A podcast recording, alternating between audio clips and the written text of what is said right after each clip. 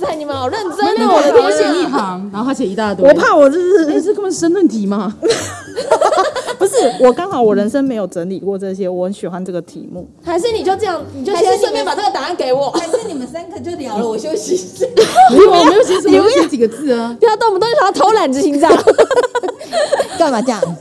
他们想要讲的很多啊我。想要讲的更少，想偷懒的是我。主持人不行，我是台湾人，我是木栅人，我是婚姻人，我是乡音，我是广告人，我是儿盲人，我是年轻人，我是婴儿郎。什么什么人，代表我们隶属怎么样的群体？只要关心孩子，我们都是囡仔郎。Hello，各位朋友，大家好，我是儿福联盟的奶云。不知道你是第一次来到儿盟 Podcast 频道的朋友，或是过往曾经听过我们其他系列的节目，不论是哪一种，欢迎收听儿福联盟的新节目《给那郎》。那这个节目呢，我们主要想跟关心孩子大小事的朋友们，一起从孩子成长的环境、切身的议题，邀请各种不同领域的专家或好友一起来聊聊，或是分享一些你所不知道但可能会很想知道的服务故事。那今天的 podcast 就是延续我们上一集在讨论三十周年的这个特辑。那我们也今天也邀请到不同的组别来跟大家做分享。那其实就是三十岁这一个年纪，其实是一个蛮有趣的年纪。我们人生其实会有一些累积，但其实也会在这个年纪会感受到很多的未知，所以它算是会有一个这个时期有的可能是冲动或期待，也同时可能会有一些不稳定或者是彷徨。那这一集我们就是邀请到了两个呃社工员，然后要来跟大家分享，可能他们在这个三十岁这个年纪在做儿童福利相关的工作，他们的期待跟彷徨。那我们先欢迎你们哪一位要先自我介绍？嗨，大家好，我是那个呃俄蒙的社工，然后我是若伟。大家好，我是金融工作站的陈欢。我们前面还有一位社工，哦，大家好，我是最老的儿盟社工，我是立方。欢迎大家今天来给那朗的节目。那你们两个会派一位代表来介绍一下你们的服务的对象或者是服务的业务内容。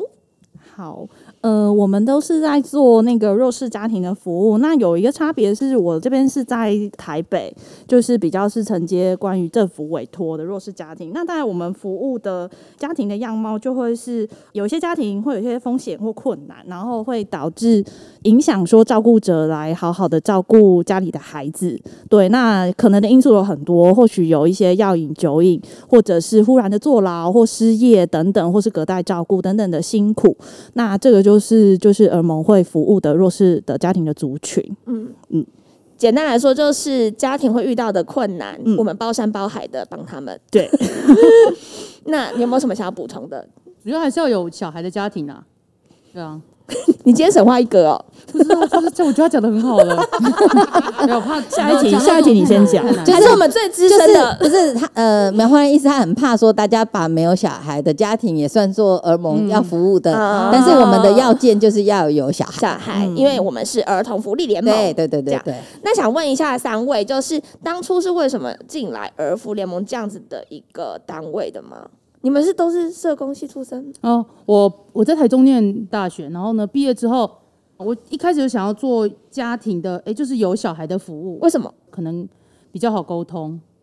嗯，然后实我际上进其实一开始比较想做青少年啦，但是单做青少年的单位不多，嗯然后就想往家庭慢慢发展，想说以后要做不同的领域的话，其实转换会比较那个经验是比较好去做转换的。嗯嗯，然后呃福联盟也是大单位，然后难得基隆有开缺，我是基隆人，哦其实一直要服务跟自己很像背景的小孩，也是我觉得很不错的一个目标，但没有想过毕业第一份工作就会回基隆啊。嗯，因为你刚刚有讲到说，其实你很想做的是青少年的服务。我觉得其实蛮多人会觉得，诶，小小孩或者是小朋友其实是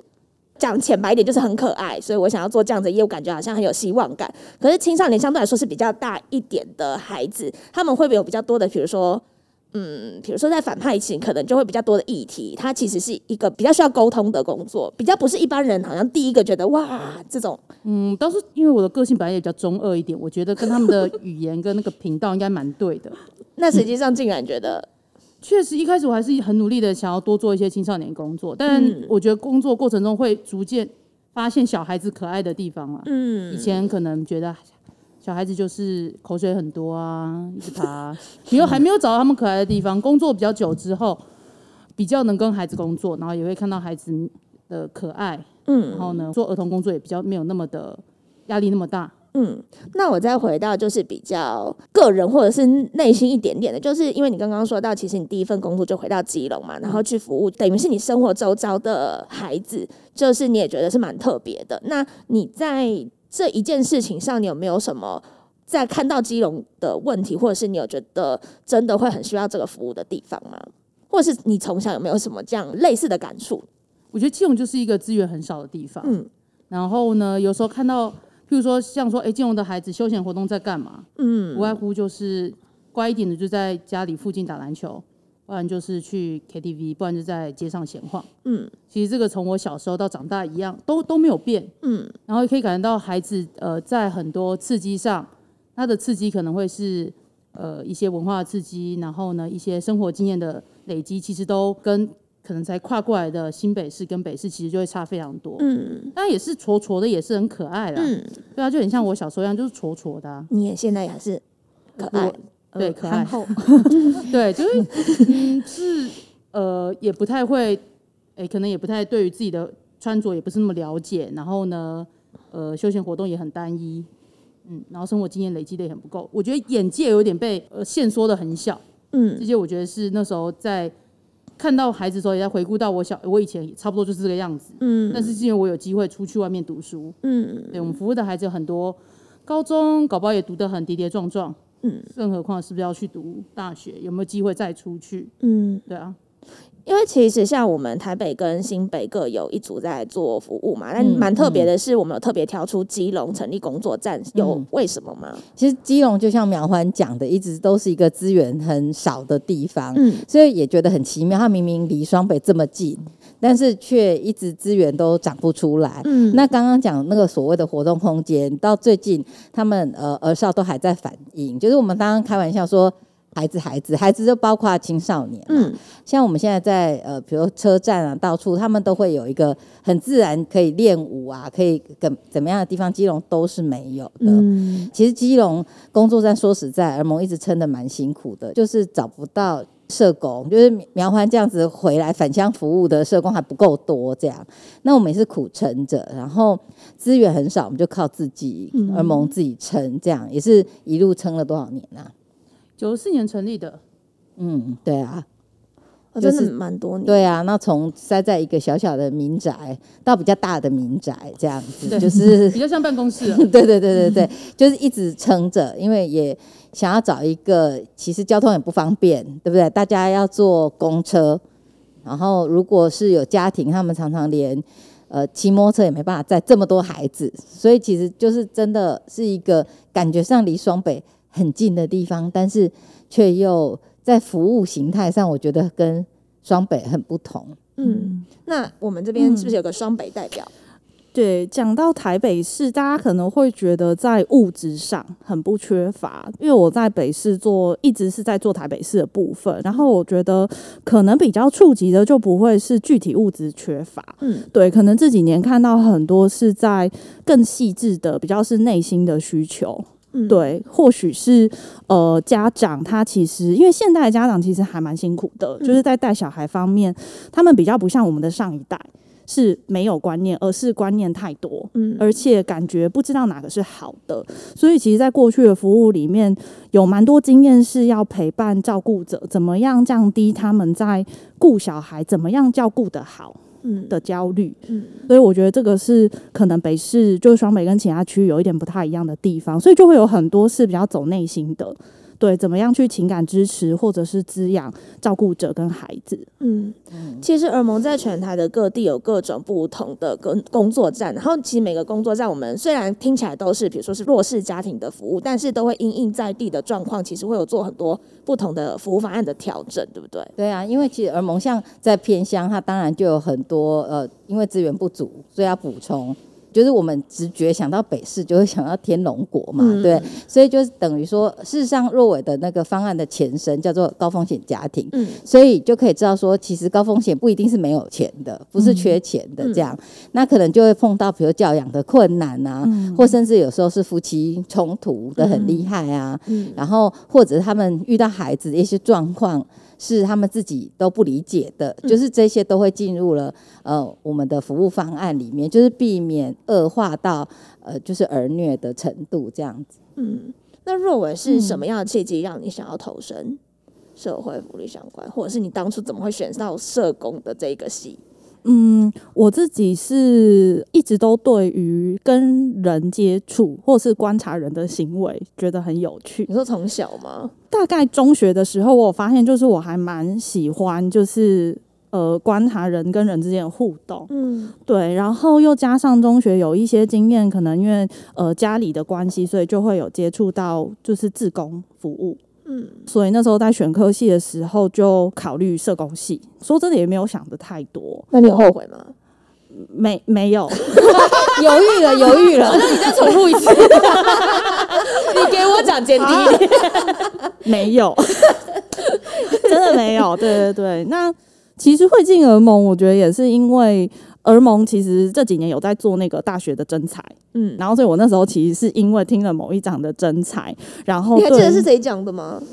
我们通常都会叫学长姐，嗯，就是希望这样哦子对学弟妹有吸比较引力。有一个在地我没有去连接台中，没有去台中。我那时候台中哦，好，我检讨一下。纵规纵规在办的，然嗯，后对，一直对是正规，但是忘记是谁。佳音很佳音哦，对，对，他很有吸引力啊。讲完之后有络绎不绝吗？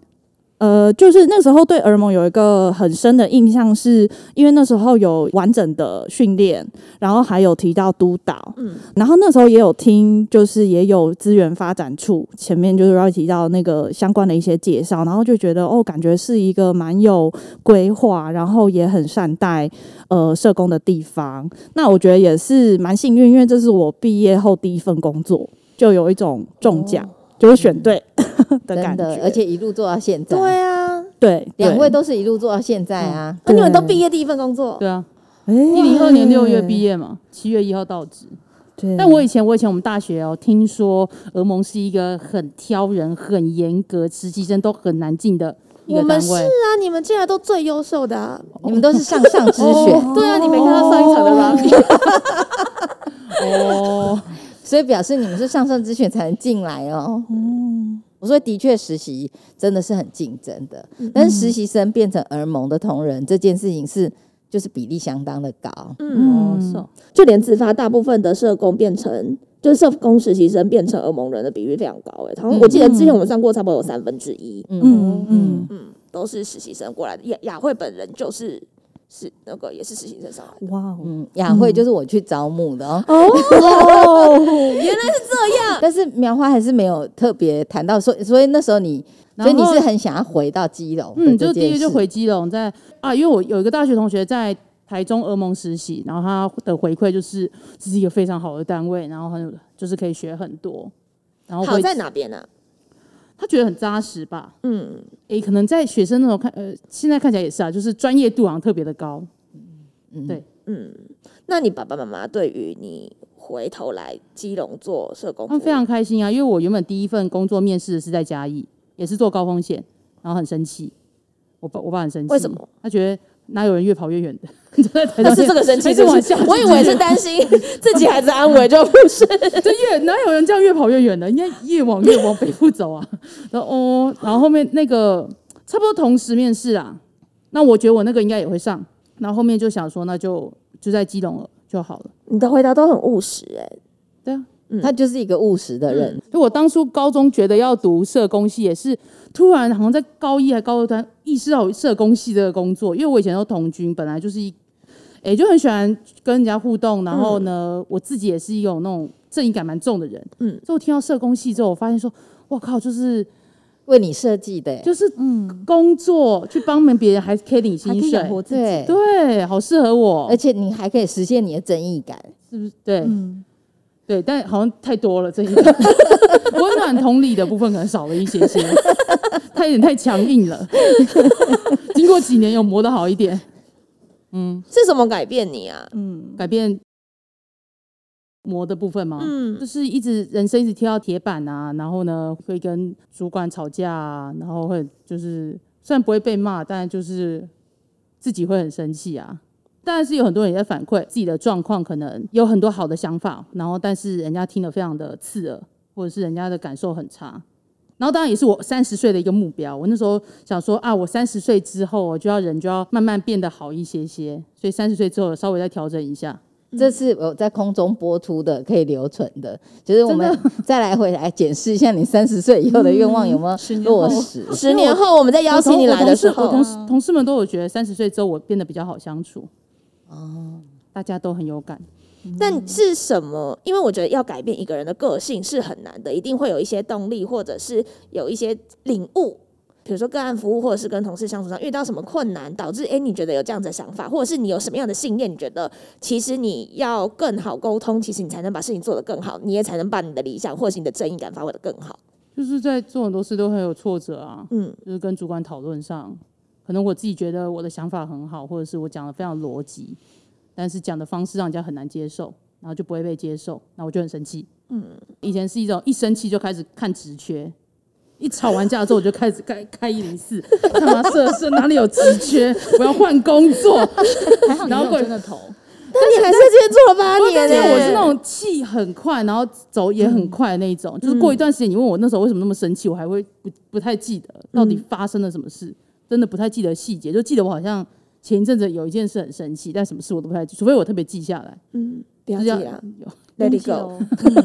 对，所以直接一生气就开始找职缺。幸好基隆其他的职缺应该也不太多。对，就 是好，对，因为我很很务实，要先确定有工作，或者是有一个方向，看一下。好，我好可以再忍耐一下。对啊，那但因为这样，我觉得是很消耗自己啊，很累，嗯，自己很累，然后也会觉得，也就是很很不被认同啊，可能做很多事情啊，对啊，然后后面就也也想说，三十岁人生应该要做一些调整，因为上一次是二十岁嘛，二十岁的时候还是这样哈哈哈的大学生，好像没什么关系。嗯嗯那若维呢我？我其实也蛮蛮常看职缺的欸，工作的前三到五年。但我我觉得很妙，因为今天刚好是我们两个一起，我觉得我们的个性刚好有一个反差，嗯就是相对于你是很冲的，其实我是来到俄蒙在学习怎么沟通，就是我以前是比较回避冲突、不敢讲的人。可是，在做家庭服务社工这个角色上，其实会需要面对非常多其他的资源，就是我们要支撑陪伴一个孩子，绝对不是只有一个社工的事情。嗯嗯，就我们常常要跟他的学校老师，或者是社区里的，就是一些资源，甚至最基本的就是他家里其他大人，所以需要非常多沟通协调。然后初期其实我非常不敢做这些事情，然后所以每次都是因为觉得太可怕了，我不想再继续接那个电话而打开直缺。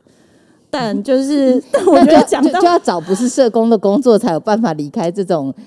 形态啊但啊。很妙，我又发现我打开看职缺，又都想再找社工。嗯，然后我又很喜欢思考，所以每当我遇到这种低潮或困难的时候，我就会停下来想，就是到底现在这个低潮对我来说是什么？对，那我觉得在俄盟另外一个很棒的是，我觉得可以让我继续撑下去，就是有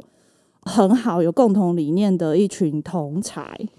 正因为大家其实对服务都有类似的想法，都会很积极认真做事，所以大致也都会走过这些历程。还有就是我们因为流动率不高，尤其是我所在的这个组，那个时候我们最之前的除了我最差以外，最之前都有三年。嗯对，所以我觉得是在一个很具爱跟接纳的环境，其实是透过，然后还有包含就是跟杜老聊聊，就是好几次都撑过那个看直缺的时候。嗯，对，嗯，我觉得刚刚就是两位在分享的时候，就是人生其实一定会在工作上碰到一些挫折，或者是比较低潮，或者是觉得自我怀疑的时候啦。然后刚刚若伟其实有提到，就是耳盟其实蛮特别的一个制度，叫做督导制度嘛。对。一般我们当初为什么会有想要设计这样的制度？其实刚刚两位就是谈到就展露无遗，我觉得社工是一个非常要做中学的专业。你看，刚刚若伟说他是怕冲突的，然后苗欢是正面迎战的。嗯那我们有各式各样个性的人来做社工，那我们都相同的特质，就是我们想要，我们有热情，想要提供服务。嗯嗯，但是怎么样从这个不同的个性里面可以提供到对的服务？比如说，如果是一个很强势的父母亲，那你怎么样跟他沟通？你不跟他正面讨论，那好像没有没办法走下去。但是如果我太凶了、太强硬了，其实父母可能更生气，他也可以关起门来。那他们两位的服务其实都是我们叫做。非自愿性的，就是说不是人家找上门来要你提供服务，是我们要敲开人家的大门提供服务的。所以这过程中有多少的挫折，多少的摸索，所以社工其实是非常需要督导的，或者是团队的。就是在你很挫折的时候，你很茫然的时候，你要回来再讨论说，那这一个家你接下来到底要怎么办？所以我觉得这个是儿盟。呃，或者是整个社工界，当然都会谈到督导制度，但是儿盟是很特别，是非常的落实。我就是保证每一个社工进来都会有自己的督导这件事情，让他每一次的挫折或遇到服务对象不知道怎么处理，都有人可以讨论。嗯，我觉得这个是儿盟很贯彻的的一个呃制度。嗯，因为我们也要有人可以接住第一线在服务的社工，其实我们这些社工才有办法去接住。第一线面对的家庭跟孩子，对。对对，因为我们以前出了一本高风险服务的书嘛，叫做《在世界倒塌前接住孩子》。对对对，然后就我们在有一个研讨会里面，他们就会说，这个应该要改名，就是说在世界倒塌前要接住社工，就是因为我们要先接住社工，社工才能接住家庭这样子。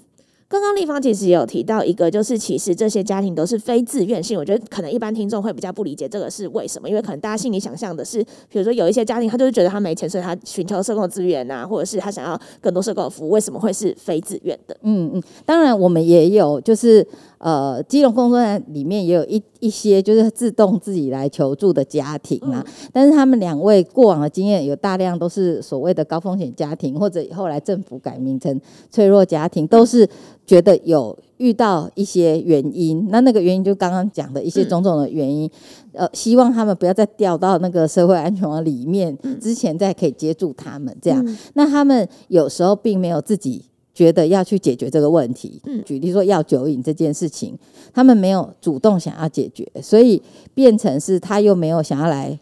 呃，社工来家里拜访，嗯，对，但是这社工为什么一直定时就要来按门铃？然后我不知道他们应该可以谈谈怎么样敲开人家大门的东西吧？就是我为什么要跟你聊天？嗯，然后你到底要问我什么？这样子，那你还要来几遍？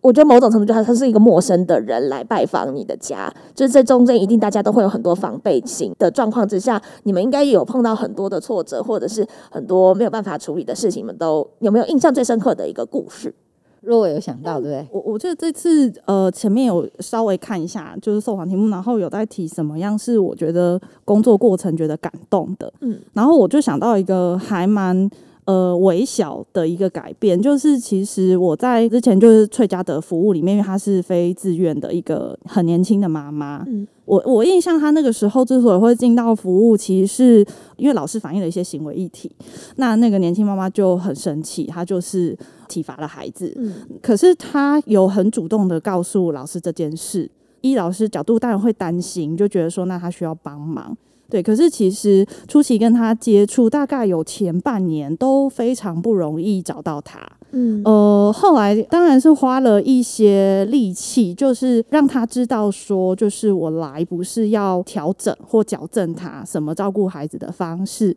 然后是先听听看他对于发生这样的事情，其实没有一个妈妈想要这样对自己的孩子。对我那时候其实是看到说他。确实，他惩罚了孩子，可是代表他好在意，嗯，对。那他在意的到底是什么？对，所以后来我就是先展现这样态度跟他聊，然后很奇妙的是，后来他慢慢就比较愿意先不躲社工，然后再后来就是因为原本老师也都非常难找到他，可是他有一个很妙的状态是，他其实都会先答应，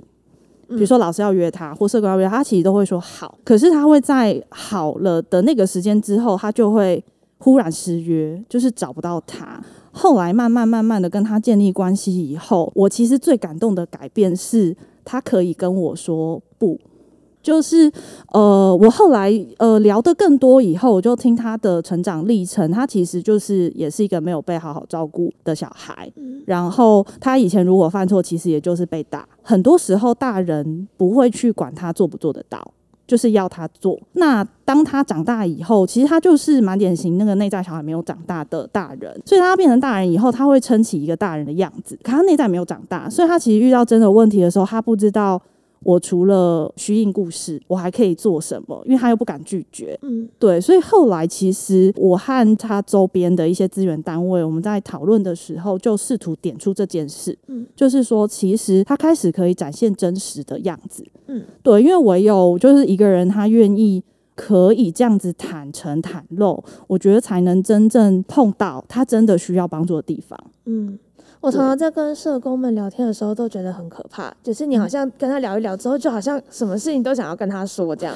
我觉得真的是有一个很强大的魔力耶。嗯，就是我觉得我们就是要让我们服务对象会觉得很安全，嗯，然后可以信任的，或者是他不管说出什么，我们其实是。接受的，我们不会去批判他。这样，我觉得很多的家长都是从来没有这个经验的，嗯，所以他就会说：“那你要来要干嘛？你要来检查我吗？你觉得我是不好的吗？”嗯，我也不是说学校怎么样，但是常常学校会是孩子做了什么事情，他写联络簿，嗯，所以其实家长的经验就是：哦，又怎么了吗？就是他们的那个防备心就会起来。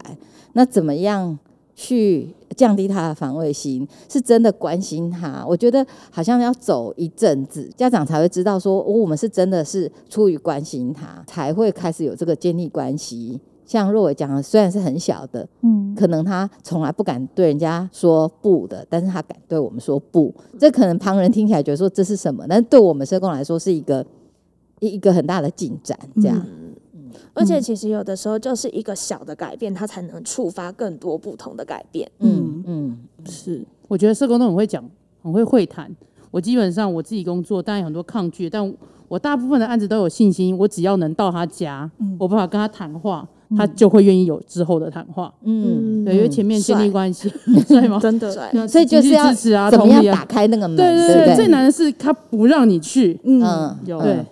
所以你有你有那种就是一直僵持着不开门的这种吗？不开门不接电话，或者是不让你过去。嗯，大部分啦，只要真的能够踏进去，他愿意给你个十分十分钟二十分钟，我们要有谈话。呃，可能是关心他的生活啊，他人好不好，然后呢有没有什么需要帮忙的地方？基本上只要有这样子一开始的关系能够有先建立，然后呢他们能感受到我们的真诚，而且然后我们也不是真的要去指责。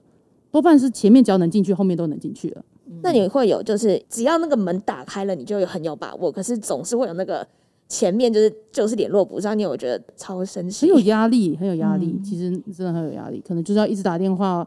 换不同的时间，真的没办法，就是去按家门口等等个十分钟，或者是最多等半个小时。就是你大概知道他可能这时候回来。我最常听到社工去家访的时候，就是在讲被狗追。对啊，被你们还在前面等十分钟、二十分钟，被狗追，但是或者在门口一直按啊，然后等啊，然后或者去邻居那边按啊，就是到处晃来晃去啊，就是看看有没有什么可以攻进去的那个机会，这样子。有时候你都感觉到门里面有人，觉得有听到一些声音，但就是不开门。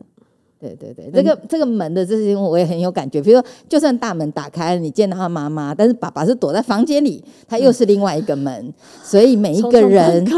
都有一道门。哦，我今天服过服务过一个青少年，就是一开始还愿意跟我接触，后面他就完全追给我跑。我在医院陪他就医哦，他就一直跑，一直跑，一直跑，然后我就在整个医院里面一直找他，到底躲去哪里了。然后后面他就不再跟我接触。试过很多方法，可能传讯息给他，那个去他房间敲门，对着门讲话，甚至我还去买了麦当劳大麦克餐，然后到他家，为了想要跟他建立一个好关系。听说他很喜欢吃麦当劳，麦当劳真的是竭尽所能的去思考怎么样可以跟他建立关系。对啊，后面我走了之后，之后他还是没出来，就那个麦当劳留在家里面。之后我走了，我听妈妈讲说他出来，然后还很开心把它吃完。小朋友会不让社工进来的原因会是什么？哎，其实我也不知道，哎，是真的可能觉得我们过去要跟他说教，嗯，然后可能会觉得我们又是可能代表了体制，因为大部分说体制可能都会说你要上课啊，你要就学啊，不然你将来要干嘛？然后有一些我这个小孩，其他有个压力会是大家都告诉他，你不来上课的话，你家就没有低收。没有低收的话，哦你们家就没钱，你妈就没有钱看医生，有这个也遇过对，她就躲着。因为我们其实的过个案会遇到很多不同的单位，有点像是他划分不同的服务区块给不同的单位执行，所以他会碰到的人其实有很多不同的面向，跟他说的话可能也会不一定是那么让他放心的。刚刚苗欢讲，就是他过往经验里，大人都是要说教的，其实跟我们前面谈到家长的经验是一样的。嗯家长以前的经验是不好的，外界都是来指责他的。嗯其实小孩也会有一模一样的反应啊。嗯，那一天我在访九二一的个案的时候啊，他就说那时候他九二一发生的时候，他记得就是他那时候已经去亲戚家住的时候，然后每天都会有很多不同的单位一直进来，然后就很像蜻蜓点水一样，每个人就是送送物资啊，然后拍拍照。所以他就说他那时候一开始见到警方的时候，他也觉得。他就是跟一般人一样啊，你就只是来送个东西，然后就是留一个纪念的感觉。他就觉得他自己好像是一个被摆弄的玩偶，像动物园一样啊，其对实幼儿园的孩子常常都有这个心情啊。对，就是好像是大家都来观赏一下，然后嗯拍个照就走了、这样子，所以我觉得会跟那个社会大众讲说，如果关心的话，就不要说要去参观幼儿园，因为孩子就会觉得他像动物一样被参观。嗯，就像其实我们一直也都会蛮担心，就是有一些民众他会因为看到一些个案的状况，或者是新闻报道的一些个案状况，他就会去肉搜嗯他的家人，然后就会想说，哎、我去送物资，或者是我去看看他。可是有的时候，就是首先是物资分配不均的时候，其实对家庭来说不一定是好的影响。另外一个是，其实你想一个孩子，我每天就是正常的在过我的生活，可能我自己甚至不一定觉得我有什么缺乏的情况下，有这么多人突然跟他讲这么多的资讯，然后对于他的生活一定会是一个很大的改变。其实这些对于孩子真的都不是最好的，真的也是想要跟很多可能在听 podcast 的民众，我觉得这件事情真的很重要。那立方其实这样一路走过来，其实也陪伴了很多服务。你有没有对于这这个门的故事有比较印象深刻，或者你自己年轻还说年轻的时候 有比较挫折的地方？其实我觉得我一路以来，因为做很多不同的服务啊，所以那个门对我来说最大的挑战，儿少保护的案件就是有儿童虐待的家长啊，那些都反而我觉得那个门对我来说都没有那么困难，因为刚刚其实若伟提的。对孩子，其实有时候责打的时候，都是因为他们很在乎小孩，这样，所以他还有一个入口这样子。我我自己觉得比较困难的，比较像是那个在高冲突离婚的父母，嗯因为我觉得他们情绪实在太高涨了，所以导致他们有时候门其实暂时有一段时间是没办法打开的。嗯因为我我都觉得说离婚这件事情真的有很种种的情绪压力这样子，所以对我来讲，我想到的是这个，就是当他们没有办法承接自己的情绪的时候，就真的有困难去看到孩子的需求，或者是放下自己的这些跟对方的恩恩怨怨，坐下来谈。我觉得这个对我来说是那时候我在做这个服务的时候最大的困难。嗯，那你有觉得，嗯，比如说真的觉得很累，我真的不想再做这样子的服务，或者是你后来找到什么样的方法去 去解决这个议题吗？你如果这样讲起来，我还想到那时候我就是在当所谓的调解委员，在某个法院这样子。那那那个年代因为很老了嘛，就是那个年代其实调解委员都是那种穿西装的的地方士绅，而且他们是两两一组。然后那时候就是我就是一个看起来像是一个年轻的女生，而且是一个人。那时候实际上你也是年轻的女生，呃，有还不错。那我记得就是会有一种大家会不放心你，嗯，说你可以吗？然后走进去，如果他们吵得很大声，法警都还来关切。就是我觉得那时候会觉得说我可以，我可以，但是大家会对你是不信任的，就是好像觉得要穿西装有年纪的男性，有那时候是以男性为主，就是会觉得说好像我还没有。呃，处理完就会有人冲进来，想要来维持秩序。我觉得那时候会有点挫折，这样子，嗯，那你后来怎么样告诉大家说你可以？我就请他们出去。我就请他们是说，我还可以，我有需要的时候我会叫你们这样子。对对对，就是还是得要撑住啦。但是我觉得，就是所有的工作都有挫折，那时候就要想办法去排解这样子。我们在特刊里面其实有讲到一个，就是其实你越在乎这件事情，然后你对这件事情投入的关注，或者是爱，或者是你投入的东西越多，你就会觉得自己好像永远都做的不够。我觉得这件事情真的会带给真的很爱孩子的这些人很多的自我苛责。嗯，我觉得助人专业是非常容易这样的，嗯。因为我们叫做助人专业，就是我们希望帮助到人，所以我们非常害怕我们没有帮助到人嗯。这样子。这也是为什么在谈那个为什么担心社工浩劫嗯。这件事情，就是一直想说我还可以再做什么能帮助到他，或者我还有什么调整怎么样的做法，会让我以后会更顺利嗯，提供服务。我觉得这个真的是助人专业者最共同的一点呐、而且我觉得，如果你要做跟助人相关的工作的时候，你的心都会是特别敏锐，然后你也是特别会观察别人的人，所以相对应来说，你那个感受就会比一般人可能会在更强烈。我觉得这件事情也会是真的很容易造成社工衰竭的部分。而且大家会讲说啊，做儿童都觉得孩子很可爱。我们常讲，我们是扛着孩子的人生，嗯或者甚甚至是生命。嗯如果儿少保是真的这样，我们会担心我们。呃好像没有注意到，万一这个小生命就就消失了，要怎么办？我觉得这是做儿童福利工作的社工最大的恐惧。嗯那你想想看，你若背着人家的生命在肩上，是有多沉重的一件事情？嗯，对啊，你们这样不会导致晚上失眠吗？我经经常啊，经常哦你会失眠哦？我我不会会，我睡超好。我几乎时间一到，我这样说要睡要送就睡着了。所以你脑中虽然充满了失败的个案，但是你还是可以呃，睡。我觉得我自己啦，我很努力的把很多事情都要切得很开。嗯我下班就不想工作，我休息时间就好好休息。哦，对，尽量。当然，因为我们也是社工嘛，所以我们常常在家里要开个案研讨会。就是，但是是开心的在谈论说，哎、只他可能问我什么，你可以这么做，这么做，这么做，这样可能会比较好，或者他可能，他可能这个这个行为后面反映的问题会是什么？然后我们两个会自己在家做一些讨论。怎么这么特别？你们两个，我觉得之所以苗芳可以做这么久，也跟我觉得这件事情很相关。入伟入伟晚上都会睡不着，他也是做很久啊、我接下来就要问他了，你都已经这样长期失眠，为什么你还愿意做这么久？好强哦。没 没有那么严重，但是就是就是像总是会有一些没有那么顺利，所以还是有那些确实在睡前会一直去自我检讨。那当然就得要找一些方式，类似像做刚刚苗环讲的，就是怎么样让自己的工作跟生活是有一些距离的，嗯就会更去探索一些怎么自我照顾。对，然后我觉得这个探索也很有意义，因为后来做了再多几年的工作以后，就会发现有些时候我的一些自我照顾的方式，或许也是有一些照顾者需要的，嗯，所以现在可以就是稍微分的比较清楚。但以你这样子感觉起来，其实比较想的比较多，有比较纤细的个性啊。就是你一开始在毕业的时候，刚开始进入这份工作的时候，应该会蛮辛苦的。有没有印象比较深刻的事情？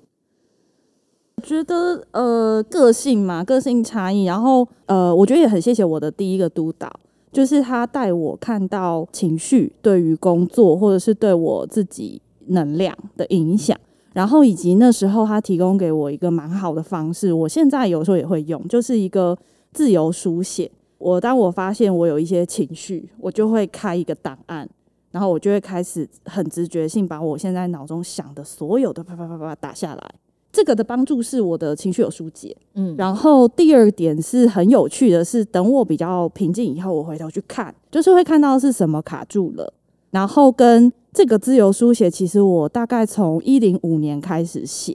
一直用同一份档案，大概一零六一零七年的时候，我就发现了有一些重复的东西出现了，所以我就得以针对那个重复的东西，我去做我一些自我的整理。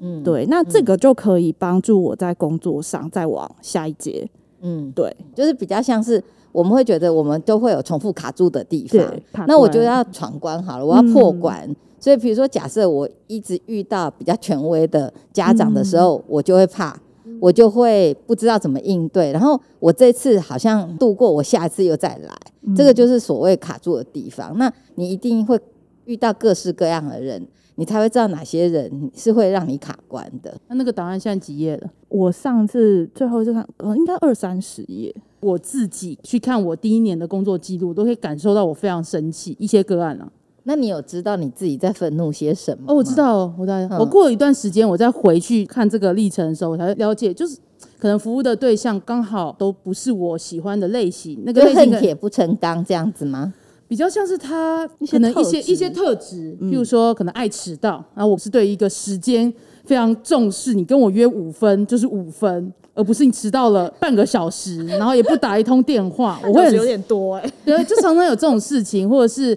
呃，可能这个家长对待小孩的方式，我会觉得非常的可能情绪勒索他，或者是在利用小孩。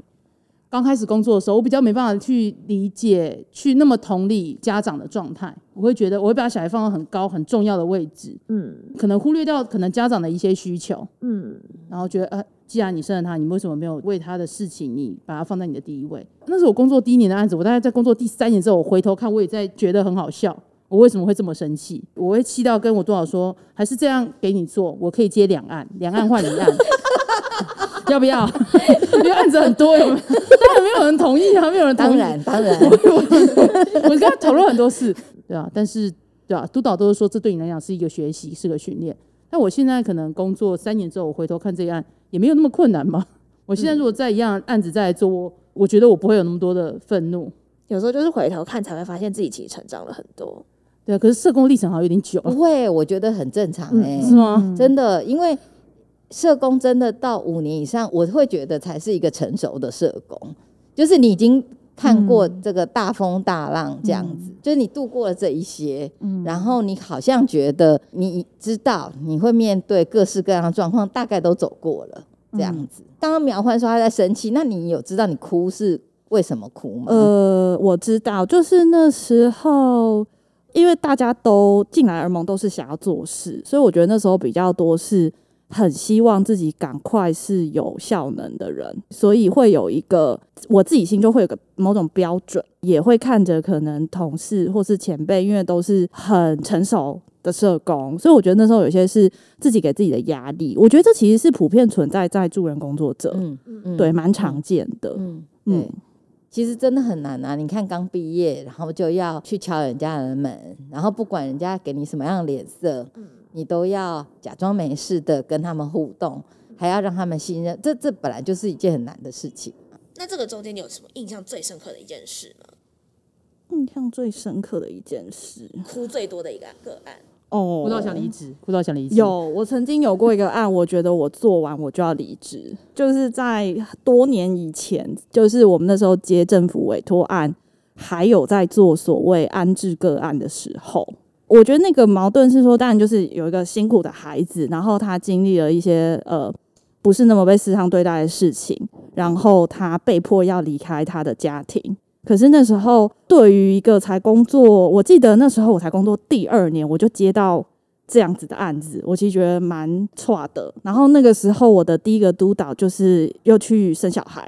所以我又换了督导。然后，所以对我来说，就是一个我自己是一个很不安全的状态。然后那时候就我的角色非常复杂多元，就是我既要面对很愤怒的孩子家长，因为他的小孩被安置了，然后我要告诉他说，其实我跟你接触是为了要让你把孩子接回来，可他其实是不信任的，对，因为他会把他很多对制度的愤怒投在我身上。那还有一个角色，就是因为孩子现在在另一个家庭被照顾，所以我要去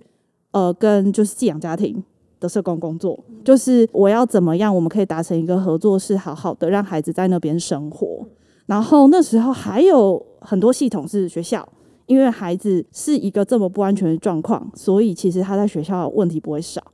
对，所以就是有一点前后夹攻。那一段时间其实不太知道，其实可能已经有点忘记是怎么过来的。但我觉得那时候，呃，我感觉得到就是机构，就是儿盟的支持，至少我不是一个人。对，就是我知道说，今天真的有一些什么状况，我还有督导，我还有组长，或是组长的上面也有人可以靠。对我觉得可能那个时候可以支撑的是这个东西。儿盟应该就是很希望是成为社工的靠山，嗯，所以从很久，我记得几乎在前几年我们就已经是这样了。比如说，我们可能要写报告去法院，嗯，那我们出具的就绝对不会是社工的名字，而是儿童福利联盟这样子。就是有什么事情是机构来承担，然后社工的决定，因为我们有督导，嗯。我们有主管，所以表示这是一个团体的决策。我们不会让社工自己去面对单打独斗，因为刚刚若伟在讲的那一个场景，其实是我刚刚就是脑中会飘过好几个场景，比如说孩子被带走了，父母一定都是愤怒的，嗯。但是我们常常就是那个角色还要走进去跟父母工作的人，即便未必可能不是我们带走孩子，嗯。可能是政府的社工，但是我们需要面对愤怒的家长，嗯。或者是我记得另外一个案子是，就是那家长是有艾滋病的这样，那我记记得他就是割腕自杀这样子，然后就是有医护人员啊、警察、啊、社工什么什么，全部都要冲进去，对不对？但冲进去瞬间，就竟然他们把社工推在最前面，说你跟他最熟，你去这样子。当然那时候社工是基于自己的本能，的确他们说的某种程度是没错，因为这些什么救护车啊、警察当然是不认识这个家长的，嗯所以社工要先去安抚家长。嗯然后我们大家也都会害怕。讲到这个，就是会觉得说身心，就是我们不只是要保险啊这些的，就心理的那个冲击，其实当下我们只能故作镇定嘛。嗯其实蛮多社工都会跟我描述说，当下就是肾上腺素发达，这样你只能靠肾上腺素去撑着这样子。因为有人也会说，打开门那个刀子飞过来这样之类的。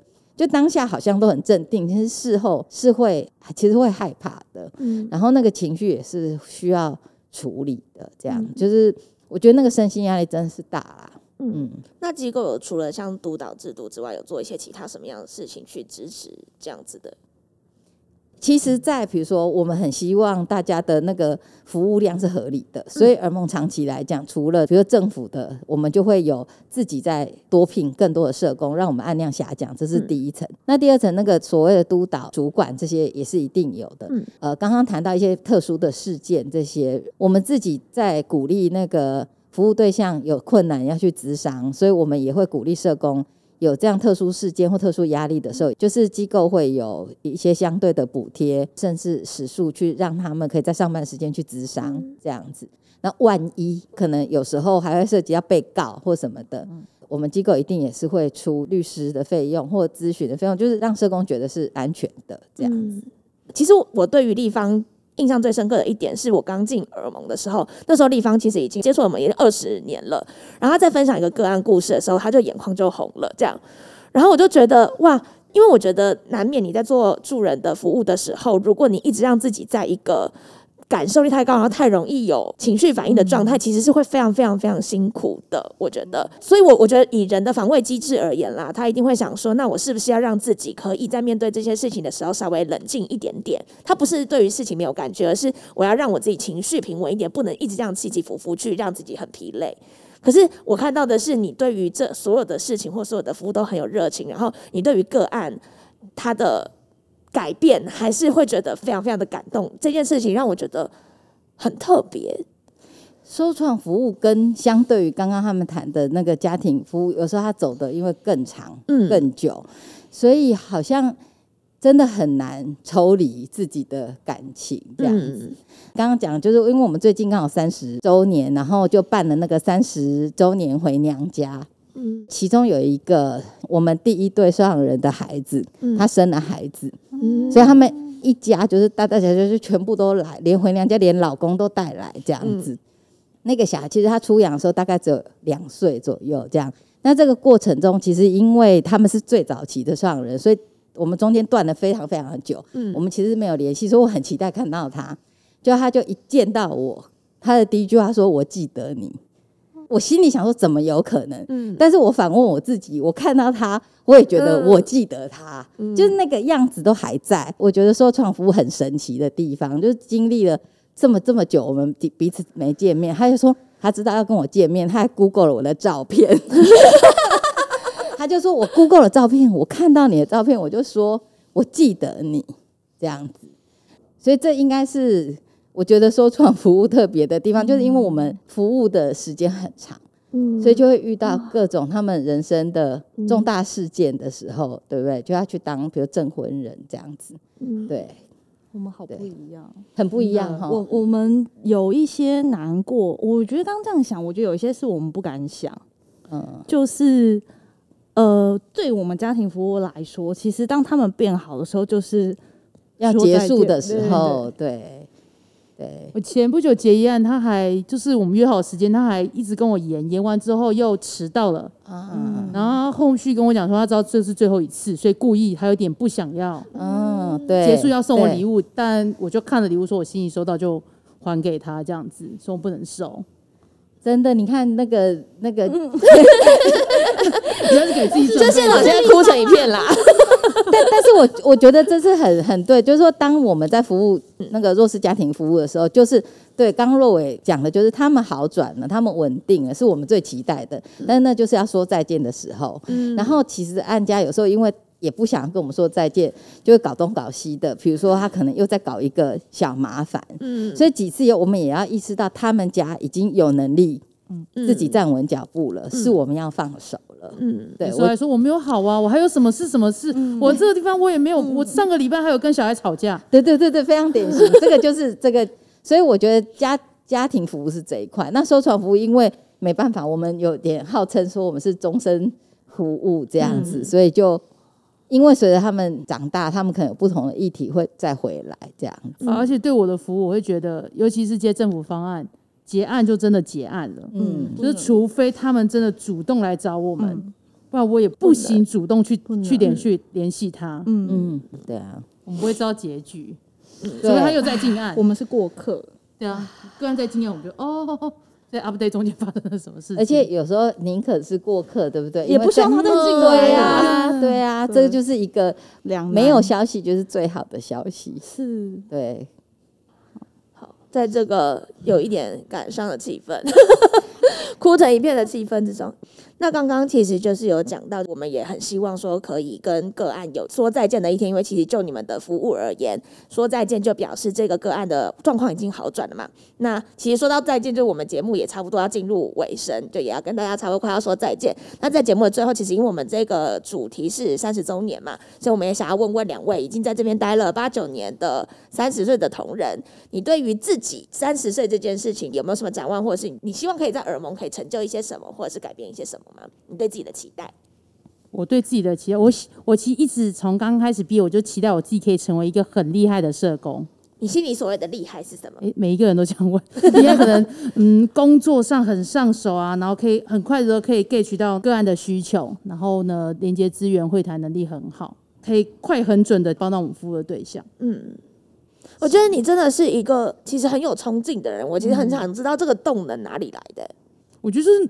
呃要做就要把它做好啊，必然既既然选了要做社工，就是我觉得社工工作跟人家很不一样了。社工工作大部分人大家的评价都很高。大家看到我们都社工哦，你讲你都可以感受到，你讲说你做什么跟我做社工，大家的眼神马上会变得有点慈爱。我认同，我 认哦，同。社工哦，真的很不简单，真的很棒，这样真的是一个对啊。然后我觉得做这个工作，还是会想要多做一些可以帮忙到别人，然后呢，得到那个反馈也，我觉得也算是自己很大的收获。嗯，对啊，所以我觉得也没有说啊，那想要动力什么，就诶，我自己也想要做得更好。嗯我自己觉得，呃，就就社工这个工作，呃，就像刚前面可能有分享，有一些挫折，然后有一些感动的时刻，然后还蛮重要的是，我这一路上为了要把这个工作做好，我其实自己的人生，就是我觉得自我成长的部分，也有一些收获。对，所以如果要说三十岁以后的展望，我其实会希望可以继续把。呃，自己有一些收获的部分，然后也可以就是交互，可能运用在未来的工作上。嗯，对。顺便先跟大家偷偷预告一下，若伟现在变成我同组的同事，他这个转来资发，然后未来会做我好你好亲子共好服务里面，然后的工作啦。对。对，所以我们有一些就是像小时光会有一些家长团体呀、嗯。之类的服务，都会很容易就会看到若伟，然后之后若伟也会成为就是我的睡前小时光的 podcast 伙伴，所以大家以后会常常听到若伟跟我一起聊聊跟可能育儿相关或教养相关的事情。好 这也是今天请他来，要跟大家顺便 隆重地介绍他一下。嗯，期待后续跟大家空中相会。这就是你十年后的展望。我也这边也要跟那个立方一样，我希望这个十年我就可以默默交棒，是不是？我希望这一年就可以默默交棒。立方，我觉得就是听两个社工分享，还是很有感觉，就等于说，希望儿儿盟三十年后啦，除了很专注在培养自己的社工，怎么样成为更好的社工，或者是在受伤跌倒的时候，怎么样可以支持的社工走下去以外，我觉得我们也会希望帮助到整个更多的社工领域的团体，所以我觉得这会是。儿盟三十年的愿望嘛，变成是一个更好的一个基地，去照顾社工，然后发展社工的专业，然后让整个社会认识社工。嗯，很温馨的一个结尾。希望就是在台湾未来的三十年，都会是一个对社会工作者更友善的环境，然后也会是一个孩子可以生长更好的环境。嗯嗯。那我们今天的节目就一样到这边。今天非常谢谢三位的分享，我们听到了很多很动人也很有趣的小故事。如果呢还想要听我们讨论一些什么样的议题，或想知道耳蒙任何的服务，也都欢迎大家可以留言让我们知道。如果喜欢我们的节目，也别忘了订阅或是留言给我们支持与鼓励，那将是我们持续下去很大的动力。那今天的节目就到这边，各位跟大郎，我们下次再见喽，拜拜，拜拜。